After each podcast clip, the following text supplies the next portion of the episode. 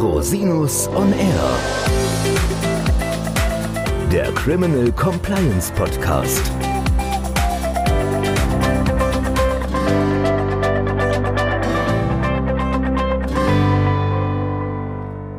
Herzlich willkommen zum Criminal Compliance Podcast. Schön, dass Sie wieder eingeschaltet haben. Mein Name ist Christian Rosinus und unser heutiges Thema ist die Insolvenzverschleppung im Kontext der Covid-19-Pandemie. Konkret geht es darum, dass sich im Zuge der Covid-19-Pandemie im Bereich der Insolvenzdelikte oder insbesondere im Bereich der Insolvenzantragstellungspflicht im Insolvenzrecht einiges geändert hat, um Organe von Gesellschaften, die pandemiebedingt in Schwierigkeiten geraten sind, vor einer Haftung, insbesondere einer strafrechtlichen Haftung, für Insolvenzverschleppung zu bewahren. Grundsätzlich ist es ja so, dass ein Unternehmen einen Insolvenzantrag stellen muss, wenn es zahlungsunfähig war und überschuldet ist. Die Insolvenzantragspflicht trifft dabei in aller Regel die Organe, das heißt die Geschäftsführerinnen und Geschäftsführer oder die Vorständinnen und Vorstände von Kapitalgesellschaften. Unter ganz bestimmten Umständen kann es auch sein, dass Gesellschafter von Unternehmen im Falle von Führungslosigkeit der Gesellschaft Insolvenzanträge stellen müssen oder sogenannte faktische Organe, das heißt Personen, die faktisch als Geschäftsführer anzusehen sind, aber nicht als formaler Geschäftsführer bestellt sind zum Beispiel. Und die verspätete Stellung des Insolvenzantrags ist strafrechtlich sanktioniert in 15a der Insolvenzordnung. Man kann im Prinzip sagen, dass dieser Tatbestand eine ganz besondere Rolle in nahezu allen Unternehmenskrisen und allen Insolvenzsituationen spielt. Denn praktisch wird eine potenzielle Strafbarkeit in fast jeder Insolvenz geprüft. Das heißt, als Organ einer Gesellschaft müssen Sie sich grob damit auskennen und auch wirklich sehr streng auf die Voraussetzungen der Pflicht zur Insolvenzantragstellung achten. Sie können den Tatbestand fahrlässig und vorsätzlich verwirklichen. Das heißt, es reicht aus, wenn man sorgfaltswidrig den Insolvenzantrag nicht stellt. Das wird zwar nicht so stark bestraft, ist aber auch trotzdem strafbar.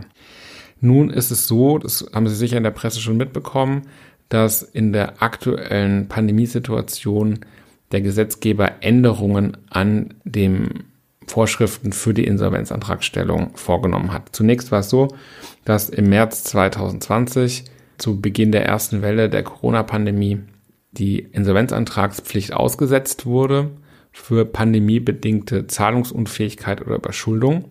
Für die Zeit vom 1. Oktober bis 31. Dezember 2020 wurde die Aussetzung der Insolvenzantragspflicht verlängert, aber nur für den Überschuldungsfall, nicht bei Zahlungsunfähigkeit. Nach aktuellem Stand gilt die Aussetzung der Insolvenzantragspflicht noch bis Ende Januar 2021 für Unternehmen, die einen Anspruch auf Leistungen aus staatlichen Hilfsprogrammen aus den November-Dezember-Hilfen haben. Voraussetzung ist, dass ein entsprechender Antrag im November oder Dezember 2020 gestellt wurde oder aus rechtlichen oder tatsächlichen Gründen nicht gestellt werden konnte. Die Insolvenzantragspflicht ist jedoch nicht ausgesetzt, wenn offensichtlich keine Aussicht darauf besteht, die Hilfeleistung zu erhalten oder selbst bei Erhalt die Hilfeleistung nicht ausreichen würde, um die Insolvenzreife zu beseitigen. Es besteht die Möglichkeit, dass diese Aussetzung der Insolvenzantragspflicht durch eine Rechtsverordnung noch bis zum 31. März 2021 verlängert werden kann. Bitte achten Sie darauf, ob die entsprechenden gesetzgeberischen Aktivitäten erfolgen, um gegebenenfalls vorbereitet zu sein. Das heißt, spätestens jetzt müssen Sie sich darauf vorbereiten, falls es dazu kommt, dass der Gesetzgeber diese Aussetzung nicht verlängert, dass Sie sich jetzt darum kümmern müssen, um Strafbarkeitsrisiken zu vermeiden, entsprechende insolvenzrechtliche Schritte einzuleiten. Möglicherweise müssen Sie sich jetzt beraten lassen, steuerlich und rechtlich, ob sie verpflichtet sind, einen Insolvenzantrag zu stellen. Kurz zur Abrundung, es gibt natürlich verschiedene andere Delikte, die in der Krise immer wieder auch eine Rolle spielen. Das ist zum einen, sind es die Bankrottdelikte, die im Wesentlichen eine Zahlungseinstellung voraussetzen und eingestellten Insolvenzantrag oder jedenfalls einen mangels Masse abgewiesenen Insolvenzantrag. Diese Tatbestände haben im Wesentlichen gemein, dass sie jegliche Vermögensverschiebung die zum Nachteil der Gläubigergesamtheit führen könnten, unter Strafe stellt. Das heißt, wenn Sie das Vermögen des Unternehmens schmälern, indem Sie unberechtigte Zahlungen leisten oder Vermögenswerte verschleudern, dann wird das strafrechtlich sanktioniert. Der Hintergrund ist, dass das Insolvenzrecht davon ausgeht, dass alle Gläubiger eines Ranges möglichst gleichrangig befriedigt werden sollen, in gleicher Art und Weise. Was auch immer wieder in krisenhaften Situationen vorkommt, ist der Vorwurf des Betruges.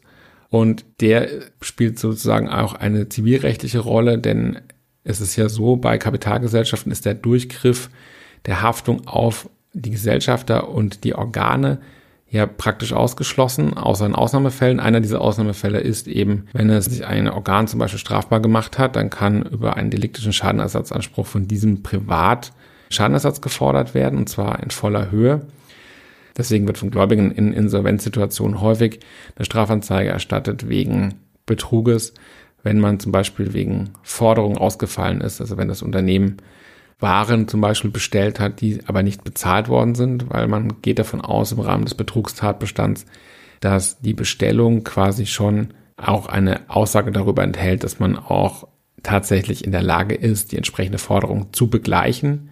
Wenn sowas der Fall ist, dann steht natürlich im Rahmen der Insolvenz immer im Raum, dass man Ware oder Dienstleistung oder was auch immer in Auftrag gegeben hat, die man gar nicht bezahlen konnte. Das ist natürlich immer eine Frage, liegt da ein entsprechender Vorsatz vor oder nicht. Aber insoweit bleibt darauf hinzuweisen, dass dieses Thema jedenfalls nicht durch gesetzgeberische Maßnahmen abgemildert worden ist. Das heißt, auch wenn Sie nicht verpflichtet sind, Insolvenzantrag zu stellen oder nicht verpflichtet waren, Insolvenzantrag zu stellen, wenn Sie zahlungsunfähig waren, dennoch müssen Sie bei jeder Bestellung entsprechend auch darauf achten, dass Sie auch das, was Sie bestellen, bezahlen können. Droht jedenfalls aus dieser Richtung strafrechtliche Verfolgung.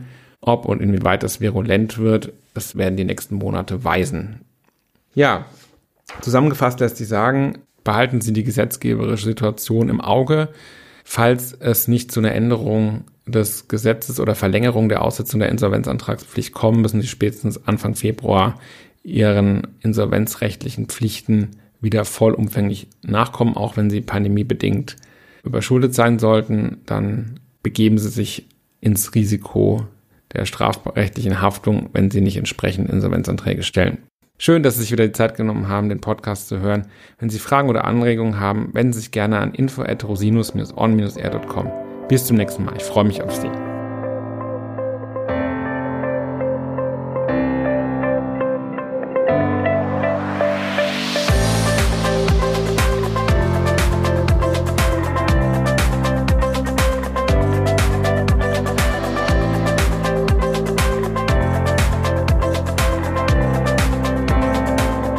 Podcast stellt lediglich einen allgemeinen Überblick über rechtliche Themen dar und ersetzt selbstverständlich keine Rechtsberatung zu konkreten Fragestellungen im Einzelfall.